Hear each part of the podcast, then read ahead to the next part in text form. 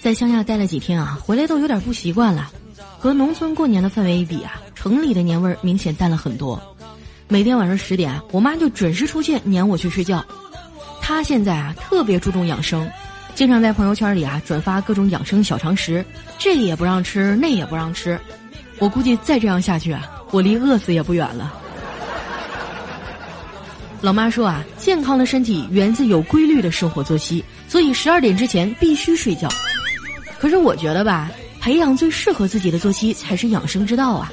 生物钟一定不能乱，要熬夜就天天熬，哪天不熬了，那你就是在摧残你自己。所以啊，睡你妈逼起来嗨呀！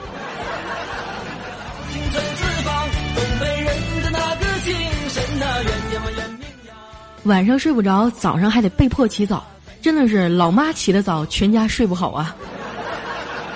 我妈怕我在家偷着睡觉啊，一大早就把我撵出去闲逛。我合计啊，去市中心转转吧。刚好过来一辆公交车，我抬腿就上去了。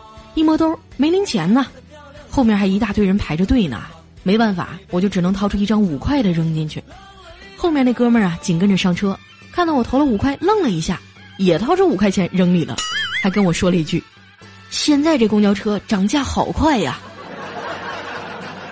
我有点不好意思了，跟他说。大哥，我这是兜里没零钱。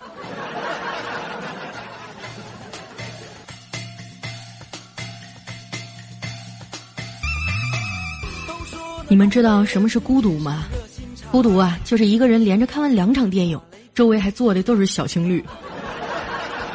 今年的贺岁档影片很多啊，我买了一张星爷的《美人鱼》，还买了一张发哥的《澳门风云三》。之前啊，我就一直不明白。为什么《澳门风云三》在网上的评分这么低？演员阵容多豪华呀！可是看完了，我是真来气呀！